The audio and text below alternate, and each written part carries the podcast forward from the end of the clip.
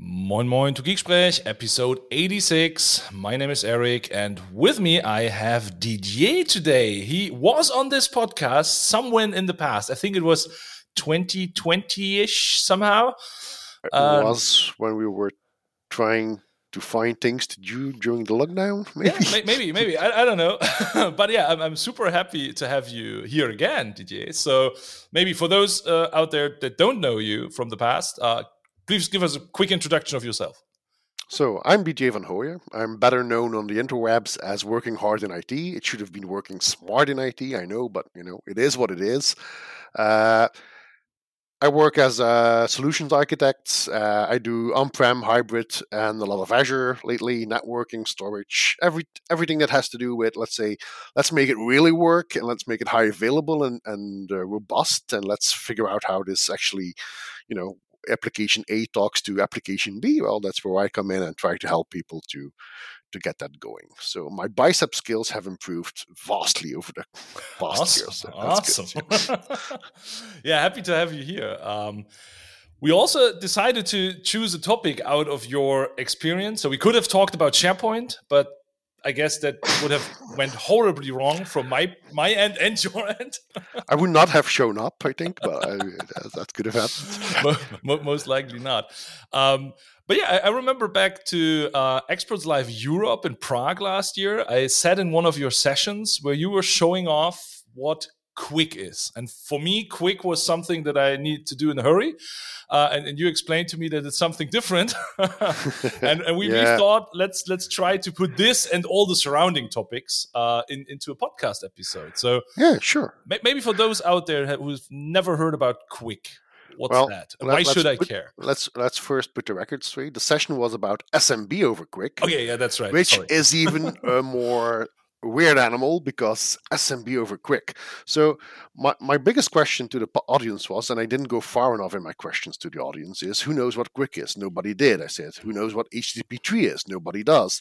Uh, but I, I, stopped there and I should ask, does anybody know what HTTP2 is? Because basically, probably not. Now, QUIC, uh, it's uh, not an it's not a, an acronym anymore. It's just a word, but actually it started its life at Google.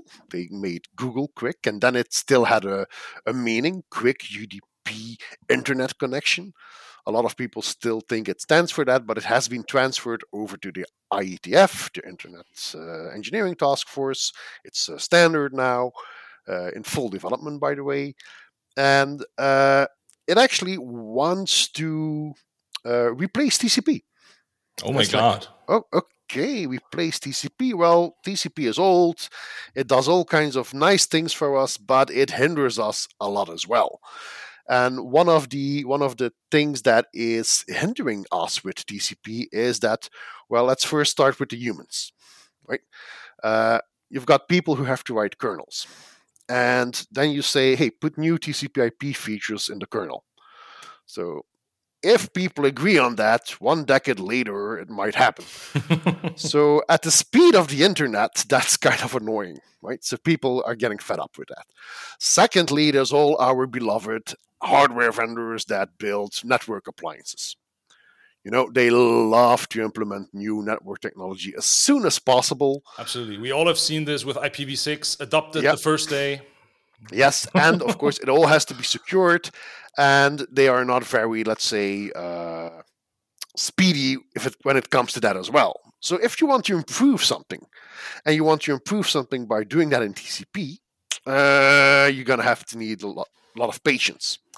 And as I said, the world is moving pretty fast, and that patience is growing very thin, let's put it that way. So that's one of the purposes they wanted to replace TCP. But of course, TCP does a lot of very nice things for us. It's very reliable, it's very uh, broadly applicable. Everybody talks TCP, right? You even talk TCP. So that's one goal. The other goal is we want to be secure, so it always has to be encrypted. And for that, they are using TLS 1.3. Why? Because it is the latest of the greatest and has a lot of benefits right? Uh, initially, it was, of course, invented by Google for something that's called, you know, HTTP, HTTPS. and they needed it because they are operating at scale. So you know other companies that operate at scale. They're called Amazon. They're called Microsoft, Azure, right? Yeah, so all, they all have the small needs. Players. yeah, they, they all have needs that are sometimes not really comparable with our personal needs, even if we are a global company, right? So you have to think about the scale they have to deal with. And then there is, of course, the end user that always wants things faster, more reliable, quicker, without any interrupts, whatever magic that has to happen behind the scenes, make it happen so we are happy. Okay. That concept of doing this for HTTP and HTTPS, basically, because it's always encrypted with 1.3, with TLS 1.3, they took a bit further. So they're now even using it for DNS. They're using it for SSH. They're using it for VPNs. And of course, Microsoft has something like, hey, why not use it for SMB? It's like using it for SMB. Oh, that's interesting. Why would we use uh, protocol over UDP that was initially designed for HTTP to do SMB? Well, what's the biggest problem you have when you do SMB in a cloud world? You have to open Nobody, the ports. Yes, and even you, even even even the most shittiest ISP in the world doesn't want to open four four five on the internet. Yeah, I mean, I mean, can you imagine? But that's how it is. So you you need a you need a workaround for that. And Microsoft actually has an open source version of QUIC. It's called MsQuic, and they have a very uh, active uh, uh, GitHub page where you can follow what they're all doing. And that's the field we're playing at. So we've already mentioned what caused QUIC, well, TCP and uh, hardware vendors. Uh, but also, of course, uh, people were struggling with the, with the drawbacks of HTTP, HTTP 1. So they invented all kinds of stuff to make it better. And one of the things that they invented to make it better was actually uh, avoiding head of line blocking and stuff. But HTTP 2 tried to solve a lot of problems within working with TCP. So they had dependencies on, on TCP. And as we said, you can't change TCP that easily. So they needed to come up with a different way. So they said, we'll make a new version of HTTP and we are going to fix all our rows by removing that dependency on uh, TCP. So there we go. Now we invent something. But wait, wait a minute. What we are saying is doesn't exist. And by the way, how are we going to do this? Because if we invent something completely, totally new, uh, the Still chances that to the vendors and stuff, huh? yes, and the kernels have to implement it, so that's not going to go fast. And what what what is in there? That's not TCP. Well, UDP, and it's pretty. Well, it's it's it's it's brilliant in its simplicity, right? It's a connection and that's it. There's no overhead, no no nothing else. All the all the controls TCP has, all the all the acknowledgments, all the all the chattiness of TCP. It's not there, so it's very easy. That's why gamers love it. That's why video people love it. Right? It's it doesn't you don't have the overhead, and if you're playing a 4K movie, if you drop a frame, you'll never notice, so you don't really need to bother about resending it and waiting until that arrives. So that's perfectly fine, and that also led to the to to uh, a myth about QUIC that I should really now completely kill. Okay, okay. Is that the performance of QUIC and, and the benefits of QUIC stem from UDP? No. UDP, the performance of it has not of QUIC, it has nothing to do with UDP. UDP is only used to get around TCP because you can't rely on TCP to to have the insights in what you need to do uh, for other protocols like HTTP or SMB or DNS, but you still need something that everybody talks. Even your little IoT device talks UDP. So that's where UDP comes in. But all the other fancy things that QUIC does to make it highly performant uh, comes from the smart things in TLS 1.3 and in the QUIC protocol itself. So if you think about let's not talk about SMB yet, but about HTTPS. So it had it had uh, let's say multi-streaming in HTTP two because in HTTP one, if you wanted to do multiple multiple streams, you need multiple connections. And you say, fine, what's the problem? For you, nothing, right? But for a cloud provider at that scale, tripling your connections, hmm, not a great idea. So we'll do multi-stream, and we put multi-stream. Where do we put it? Ah, we put it in HTTP2. Unfortunately, the packages that contain the data are in TCP, and HTTP has no insight in what, what's in there. So if a package is dropped, well, what do you have to do? You have to wait. But wait a minute, I have multiple streams, and maybe I have a couple of streams that do, are not relying on data that's in TCP. Yeah, but how how is HTTP supposed to know? They don't, so they have to wait, and that's called head of line blocking, right? And by actually putting all the information about what data is in the QUIC protocol and not in HTTP3, right? You get around that problem. So that makes it a lot faster. And you prevent the entire head of line blocking thingy. Great. The other thing is TLS 1.3. TLS 1.3 really cleaned house in the TLS world. I mean, TLS, very nice. We went up to TLS 1.2, but we dragged along every algorithm, every cipher from the past in the in the in for the holy purpose of backward compatibility. Yeah, we love legacy. We all know that. Yes, and that made it actually quite, uh, let's say, heavy in establishing a connection and there has to be all kinds of uh, negotiation. What are we going to use? Can you talk this? Yes i can. No i can't. Blah blah blah. And by the way a lot of that of those let's say possible combinations were hard coded almost into the into tls so you had to have them all and try them all or configure them all and it was a bit of a mess. But it took also a lot of time and a lot of time of course in networking is relative. I'm not i'm not saying it took minutes right? I'm just saying it took a lot more time it takes a lot more time with tls uh, up until tls 1.2 than it should have. So what they did in tls 1.3 they kicked everything out that is even remotely suspicious of not being secure in the foreseeable future. So you're left with five possible combinations of algorithms and one of them is mandatory three of them you should implement and then there's two others. So basically everybody talks the same thing and it's highly secure. It's it's it's the ones that the, the crypto guys uh, are convinced that in the near future will not be broken when quantum computing comes around we might have to revisit that but until then well, that's know, a different challenge then yeah. yeah it's it's okay. So that makes it a lot faster and that's when when when people talk about tls 1.3 they're always talking about uh, return time right, or round, round trip time and uh, with tls that is reduced by three. So it's a lot faster.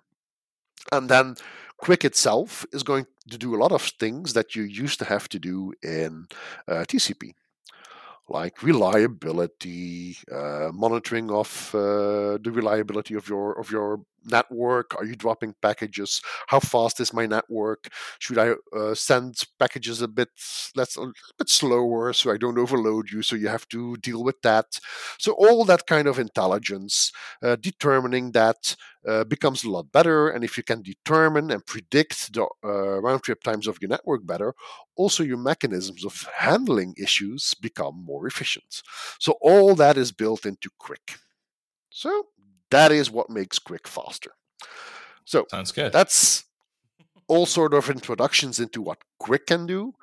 QUIC can do a lot more things that are new to QUIC. Uh, they have client session tickets, so you can reuse sessions, which prevents overhead of having to create a new one, which is cool, especially if you are a hyperscaler. Right? And, and, that's maybe that's maybe the interesting question. Yeah. Now, I, I might understand why a hyperscaler like Microsoft that has millions of millions Xbox sessions running, or people using Teams or whatever, or Google uh, doing YouTube and stuff, why they need it. Uh, now, let's assume I'm I'm just an admin of a 500 people company. Should I care about it? Mm, yes and no. Okay. No, because for you things will keep working. Basically, the entire implementation of QUIC and, and, the industry is based around the fact that it will not work, so it will fall back to to HTTP two, because HTTP three and QUIC are almost interchangeable. It's that's not really true, but you know trying to improve HTTP2, they had to come up with a solution. They tried to do it in HTTP2, but the dependency on TCP didn't work. So then they had to invent QUIC. And then, okay, QUIC, of course, is QUIC. It's not HTTP, so there's still HTTP3. But HTTP, HTTP3, you, you get as a gift with QUIC, and you need something for the web protocol, but they don't exist. And HTTP3 does not exist without QUIC. But QUIC, of course, can do DNS and SMB, so QUIC is a different beast. So, are you interested in that? Of course. If you are a user and you walk out of a meeting with your laptop or your mobile device and you get from the Wi Fi in the company where you were visiting because you were consulting with them, and you head into the car, you switch networks, get a new IP address, uh, TLS completely goes bananas and says, What the hell is going on here? That's not secure. Hey, dude, come on. Reestablish that connection, and then your video call with your other important customer that's going to make your fortune drops, and you're angry, right? So you want to avoid that. Now, some people will, will say, Jesus Christ, you're a generation that's addicted to always being online and you can't even handle 10 seconds or five five seconds of an interrupted call. No we can't. No it's an experience thing, it's it's it's an experience thingy and you know it it it's not a good experience. And for people it's confusing. For people it's annoying. So that's what QUIC is going to let's say fix for uh, the end users. But microsoft of course they were thinking like hmm uh, maybe we can do something with that because you know we have SMB. And if people want to use SMB or Azure File Shares or whatever over the internet, we already said not gonna happen. Firewall Meal says nine, right in German. Yeah, yeah, yeah, yeah, yeah, yeah. ISP says nine, whatever. Everybody says nine. Right? It's it's it's over. So Microsoft said, wait a minute. So what do we what what do we need if we want to do this? A VPN, point point to site, site to site VPN. Okay, maybe we can use 443 with QUIC and put SMB on that. And they did and they like to sell it as the VPN killer for remote uh, workers, for road warriors. And then if you have all the benefits of, you know, you can reuse sessions, you have reconnections, you don't need to reconnect, you, you know, you have this more transparent, a lot more user-friendly experience of swapping between networks, you know, you're commuting from home and you walk into the garden.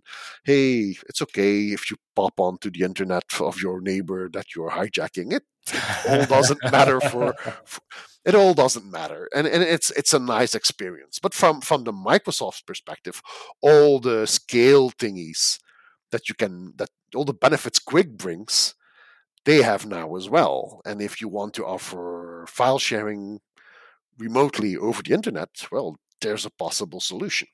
Now that all sounds great. The, the problem is of course we already talked about it uh, the hardware vendors. I mean, go to a firewall admin or go to a CISO and tell them you want to open up UDP 443. They don't no. like it. no, no, no, no, no, no, no, no, no. So basically, the people we're trying to work around are still in the mix. So if you look at the adoption of QUIC in general, it went like crazy at Google, Microsoft, YouTube, you know, everybody who's doing things at that scale, they love it. But what you'll see is from home, it will work. From home, if you if you open up Wireshark and you start playing, you'll see that QUIC is working. On a corp- corporate network, meh, now you're gonna fall back to uh, HTTP2, right? It's not gonna work. And for SMB, ooh, that's even more more scary for a lot of people like oh that, that's what i wanted to say like if, if you say it's great for user experience that normally in, in, the head of a security person it's always like if it's good for my my users it's not good for security or? That's what they think yeah of. that's yeah but i mean that's a mindset they'll they'll, they'll sooner sooner or later they're gonna have to change you know? When when QUIC became became a thing there are all these posts, and you'll still find them on the internet if you look for QUIC and security risks. Oh no, uh, we cannot. We can. Uh, it it makes the firewalls blind. Oh no, it allows things we can't check because that's the thing, of course, with TLS 1.3, right? You know, with TLS 1.2, you had this option of perfect forward secrecy. In TLS 1.3, everything is perfect forward secrecy. There's no choice. It is always there. In other words, all those vendors that were making what, what I how, how should I define them? passive uh, sniffing devices that actually take the the traffic and want to sniff it out of band doesn't work. So they all, they all have like, damn it, they're, they're ruining my business. they're ruining my business.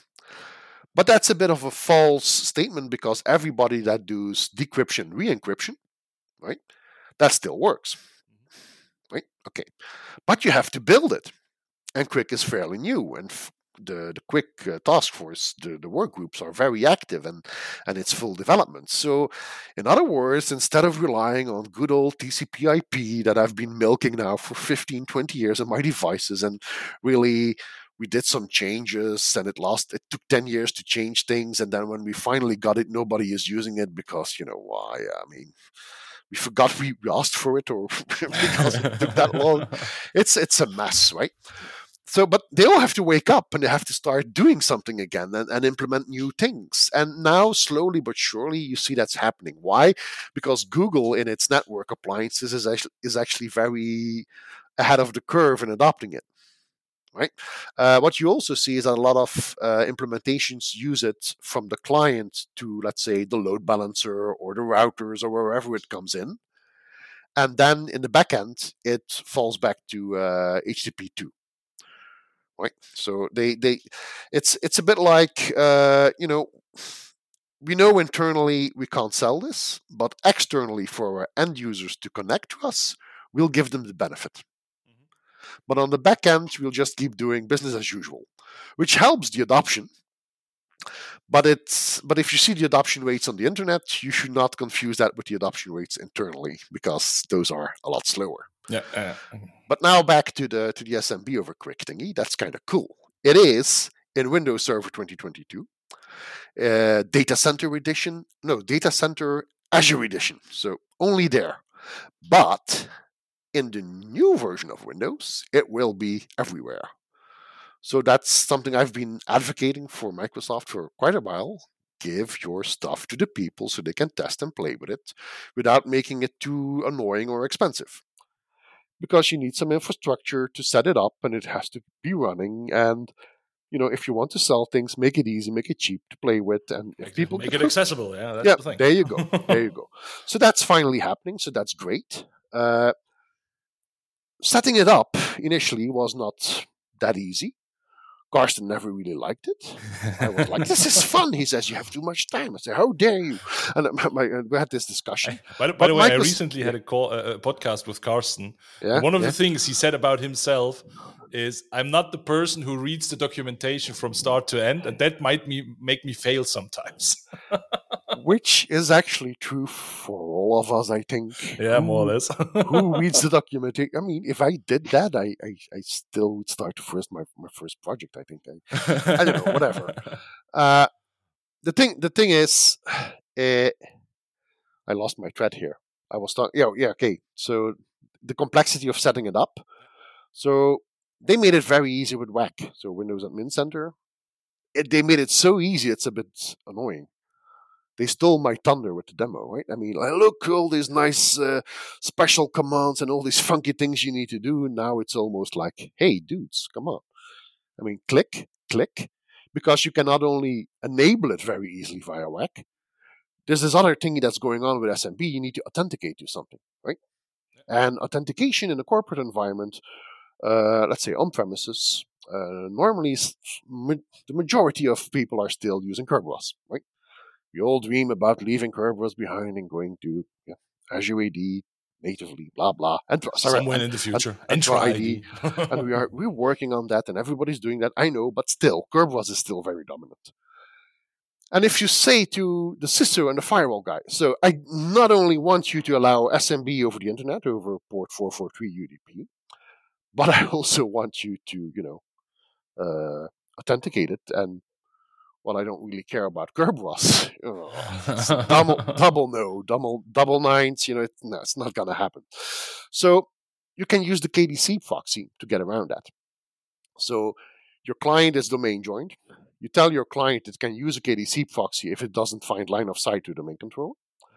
So then you authenticate, and then the, the KDC proxy will proxy that for you, and you will get a ticket, even if you don't have line of sight to the domain controller. So that's uh, a configuration as well that was kind of tricky to set up, but they've made it very, very easy. And actually, one thing I can put as a, as a as a as an achievement I can I can dedicate to myself. I had this discussion with two people in Redmond and said, "Dudes, would you please put in the documentation that the KDC is supported with SMB over QUIC because it's initially only for the remote desktop scenarios, right? And it's like, oh, that's kind of a really you want that? Yes. Why? because otherwise, I'm trying to build infrastructure in a non-supported way, and you think people like that? Customers like that? Um, no, they don't put it in there, and basically they did. So that's kind of nice. Well, that's good. Good achievement. But we have, but that's cool. so basically, even if it defaults to NTLM, if it doesn't find uh, a domain controller, you can say no. I want to have Kerberos, so I'll implement a KDC proxy, and then things become interesting because Microsoft in vNext as well is working on a couple of things uh, that are trying to get us away from NTLM wholesale. Yeah. So they so I, they I remember build, I remember the Ignite session Yep. where Jeff Woolsey on stage said, we're, we're not sure where we're going with NTLM, but in best case, we're getting rid of it. So that, I, I like Yeah. that one. yeah. The, the the the thing of course is that that it's like uh, there's two uh, acronyms they they they throw around IAKerb eh? uh, initial and pass through authentication using Kerberos, which is basically what is it? In detail they haven't told us yet. It's not it's not in the insider builds in a workable fashion either so you can't really experiment with it. But it sounds suspiciously like a kdc proxy for everybody everywhere right? Okay so you can have a client that doesn't have line of sight to the main controller authenticate via kerberos anyway. Okay cool. So that's one technology but they put it locally wherever they need it and then there's the second, there's the local KDC, the local Kerberos key distribution center. So you're like, okay, where are they going with this? Well, basically, those two combined can let you authenticate against Kerberos locally if you don't have a domain controller. And that's how they're going to try and get rid of NTLM. My apologies. So that's kind of interesting because you can see this these these things coming together right? Uh, it's everywhere. We, we we we can even kill NTLM, which is nice because not every environment that has needs for file sharing is going to have Kerberos. Because one of the things that I find a bit disappointing about Microsoft, well, two things. One, they have it in Windows Server, in vNext in every edition. Uh, and if you look in Windows Server 2022 now, by the way, you will find all the PowerShell commando, uh, commandlets you need to configure it, but they don't work. But they're there. They're already So they there. just yeah. they just have to enable them. Secondly, Azure File Shares are is supposed to get this as well, but that's not a very high priority. So they're lagging behind a bit there. But the other thing I find a bit disappointing is that they they always sell it as this VPN replacement or the VPN killer, and I'm like, this is so much more. So I actually, when I was writing blogs about it and playing with it and having a lot of fun, uh, a company reached out to me that builds uh, SMB uh, APIs, and they actually supported uh, SMB over QUIC in their libraries. So you can build uh, solutions for tablets, smartphones, medical devices, uh, IoT, wherever it is, in airplanes, in, in, in cars, in transportation, you, you name it, it's possible. And then you think, like, why would this be so interesting? Well, as it turns out, in that edge world, in that world where everybody is connected to the internet, everybody needs to get data somewhere in a secure fashion. Now, HTTPS, uh, have you looked at uh, IoT devices at all? It's like some of them don't even do uh, HTTPS, right? It's like, oh God, this is sad. But that's the reality. If you use those people, their libraries, you can actually even use SMB. And sometimes you need it because either you can talk HTTPS, a lot of them talk FTP. If you're lucky, FTPS or SFTP, something like that. But mm, a lot of them talk file shares, but file shares over the internet, we've already discussed this, not gonna happen. Now with QUIC, you have that capability, and I've I've played with it. I can do SMB over QUIC sessions from Linux machines, from from my smartphone. It's kind of cool. So it opens all kinds of scenarios, and you can actually expose your corporate file service via Azure with Azure File Sync. It's it requires server in Azure in the cloud in the cloud over the internet to your people globally around the world in a very secure manner. I want to say, and that's important piece, in a secure way. in a secure way, yes. Yeah. Yes. Now, is this going to happen fast? No, I don't think so, because everybody is always dragging their their their feet, and uh, adoption takes time. But the capability is there and there is at least an enormous amount of potential to use it. And I think Microsoft has seen it. Microsoft is uh, making it more readily available, but it's something that a lot of people still haven't looked at or even know about. So I like it. It's it's geeky. It's it's cool to do. It's cool to play with, uh, and basically, it forced me to look really into what is happening with HTTP3, with QUIC itself, with TLS 1.3, because all those things come together and help make SMB over QUIC possible. So it was kind of a of a of a good ex, uh, educational kick in my behind to make sure I was up to speed with what's going on in those technologies. And I need to be honest, uh, until I heard you speak about this for the first time or see you post it on your blog, I've also yeah. never heard of it. And I guess that's one of the problems that on the one side in IT, we try to abstract everything possible. Everything's just there and working, and, and many people don't know what, what's happening behind. And I see that with a lot of, of young colleagues these days. They have no clue what IPs are and how those things work. And yeah, uh, going down to a protocol level, I, I, guess not many people in IT do that these days. Yeah, but let, us face it, I'm not a protocol expert, far from. But I have I have enough curiosity and enough need to to look behind the scenes and see what's happening, because at a given moment, everything becomes an abstraction at a, at a given level. You know, it's like you can't know everything uh, in detail. Somehow, I'm gonna have to trust the mathematicians that encryption works. Because I call it people call it magic. Uh, the people that really understand it call it math, mathematics. But to a lot of us, that's just magic, because we kind of lose the, the, the skills, the the the the IQ even to to grasp what's going on. I actually met this lady, uh, the the wife of a, of a, of an ex colleague of mine. She is a, a PhD, multiple PhD, postdoc, whatever, in unprovable mathematics which is basically encryption, right? Yeah. and it was very good. I could talk to her about Alan Turing and the history of uh, encryption in, in, in, England during World War II, because otherwise, that woman is so smart. I, I, I, and she was so nice that we could talk about Turing, because otherwise, that, that, that discussion at the dinner table would have gone nowhere, right? So, but but that, that's true what you say. But the, the problem, is, I think it's going to bite us. Okay. There are too many things that are going way too fast in IT and don't have a very long shelf life. So people don't invest the time to really understand them anymore. But if you don't really understand them anymore, you build less, let's say, solid, supportable, maintainable solutions, which is a bit of a self enforcing negative effect. And you see it with the vendors as well. It's a little critique I have towards Microsoft. Don't be so afraid to go technical little deeper into the technical details even if you think like oh you don't need to know this you don't need to worry about this it's okay a little bit of background information to know what you're doing to know the basics of the technology that you're using it helps you be a better all-rounded IT professional that builds better solutions in the end. And yes, that takes a little bit of time and it takes a little bit of inquisitivity from your part. You need to want to do it, but stimulate it.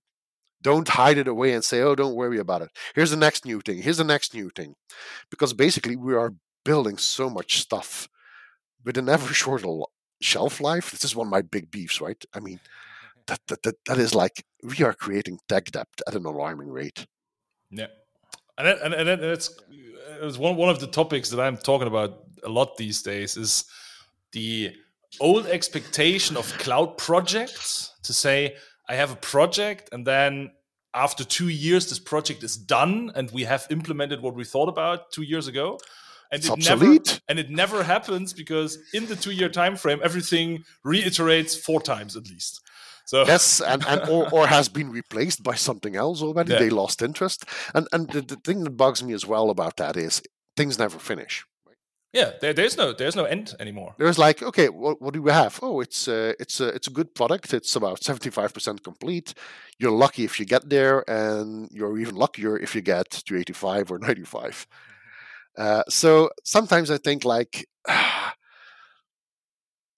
who was it that said it? I, I don't remember, but it was an MVP body of ours that said, I really sometimes have this dark feeling that AI was invented just to be able to handle all the things we're creating and can't control anymore because it's it's it's slipping out of our hands as human beings it's just too fast and it's like hmm, that's another way of looking at things but yes Yeah, but, but, it's, I- but it's pretty true. We, we've invented a lot of management tools and stuff to control things we had invented before. Uh, Yeah. Because we made it more Yeah, complex, we made uh, we created more dependencies, and so we came up with okay, we need another technology to control these dependencies and technologies. So that's yeah, it's, it's, it's absolutely true. but I to come back to the SMB of a QUIC thingy, I think it has a future. I think it has uh, a lot of potential, and I hope it it uh, it it's allowed to to grow and shine out there, and, and people will do funky stuff with it. But but in the end, uh, it does make life easier, and I have some really nice demos where you can see, hey, look, I can access a file share from home, from on the road, in my corporate environment in a safe and secure manner.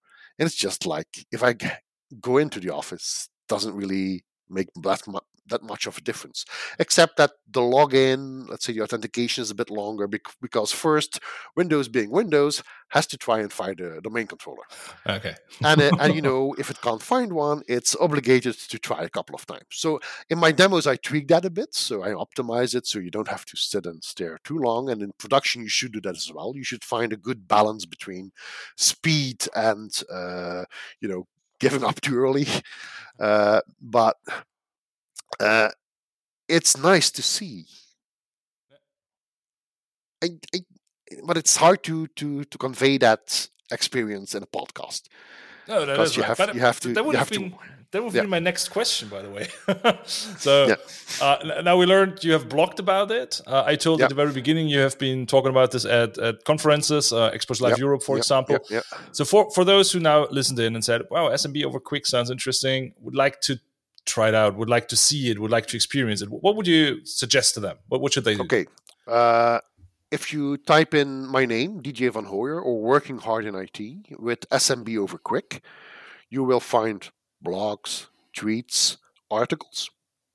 And those articles, uh, they all have a, let's say, a certain shelf life in time because some of the things I wrote have been surpassed by uh, WAC because WAC, WAC initially made it possible to configure SMB over QUIC very easily, and then they made the KDC proxy setup like like that. But I'm like, that makes it easy for you. If you find the blogs and you and you have WAC, have a blast. It's it's super easy to do. And if you don't even mind about uh, Kerberos, you know, it will fall back to to NTLM, so it's will it will also work. And you have a nice little demo you can see it in action. But if you really want to understand what they're doing, you might want to do and go through the to the manual process of configuring it and then you need to dive into PowerShell and you need to know something about certificates and HTTP bindings and ports and you'll even be, you, you you're better off using NetShell sometimes than PowerShell because you know you, you remember that Microsoft once said oh don't use NetShell anymore it's depreciated it was even it was even like that if you type netshell commands in PowerShell, you got this message: uh, "This is being depreciated. Please use PowerShell." But then all of a sudden that message disappeared and they gave up. So they never never feature completed, let's say, the NTS and uh, netshell commands Into the PowerShell. capabilities of PowerShell. so it's like okay, we're, we're 2024 and NetShell is still okay. Never mind. So, but if you do that, you understand so much better what's going on okay. And you can troubleshoot it so much better. And you, you really can go and look under the hood because WAC is really, really it was amazing. I mean, I was like, holy crap, this is so simple. Click, click, and now it works. God damn it, you know how many hours I spent trying to get this to work. Yeah, well, but, but it's often but, the thing. that, yeah, did you try but, out things very yeah, early yeah. and it's super complex? but but if it but if it works, that's fine. But if it doesn't work, you need to start figuring out why, and then knowing what's really configured under the hood is always nice, right? And we come back to that thingy, you know. Yeah. Uh, it's okay to know what an IP address is. Yeah, I think so. It's it's okay to know how to fire up Wireshark. It's okay. Don't don't feel don't feel uh, bad about it. Right? Awesome. Yeah. Uh, DJ, that that was a great overview. Um, and now let's see if you remember what the last question in, in my podcast was, because four years ago that was exactly the same question, and, and ever since it's always the same question. oh my god! Uh, um, if you um, if you have a magic wish surrounding all the topics we've been talking about today, what would it be? Uh, SMB over QUIC becoming available for Azure file shares as soon as possible. Okay kick that one. priority up at in Redmond. Yeah, okay. that's it. Okay. Because because now you have tied it onto the server, which is nice. I'm not one of the people that says that servers are dead or virtual machines are dead. Far from. You're going to be dealing with those way long. You're going to retire and you're still going to have to deal with those. But on the other hand, it's a bit like, dudes, you've got this super funky state of the art, uh, 21st century technology, and you don't have it in Azure file shares? Yeah, come on. Really? Okay, but we, we will be in, in, in, in, in Redmond in March, so we can push that up. Well, uh, I'll, I'll, I'll push it up over email. I you think, can push uh, it up over email. yeah, yeah. Uh, everybody pushes it up. If everybody mails Microsoft, I'll. we need that. Should, should, should we put Ned's uh, email address in this podcast? so everybody, everybody mails Ned and tells Please me. send your request here. yeah, and and Net is gonna answer, of course, with this big grin on his face, like that ain't me. That's the Azure file share team. That's not me. I'm SMB. That's something. That oh, yeah. it would be a funny one, but maybe I, I, I won't. Uh, don't want to try to risk it. Um, yeah. DJ, uh, was great insight. Uh, as I told you up front, I was a little bit curious how to cover such a special topic in a podcast, but you did it very well. So I think uh, everybody out there has now a pretty good pretty good overview uh, of why they should care about it and and how they could get started. Yeah, there's there's there's a video I once did a did a session that was recorded. It's on YouTube somewhere with with Carsten, so you can find it over there as well. Uh, things have changed a bit since then, so don't don't think uh, that's set in stone. It's technology. It's modern technology. So by the time you've seen it, it's probably changing under the hood. Uh, but thanks for the opportunity because this is really the first time I try to talk about SMB over QUIC without slides, without demos, without something basically visual to to to draw people's attention. So that was a kind of a cool experience. Awesome. So thanks for that. Thank you, Didier. Uh, thanks for everybody for tuning in. And I would say, hear you in two weeks. Stay tuned, stay healthy, and goodbye. Bye bye.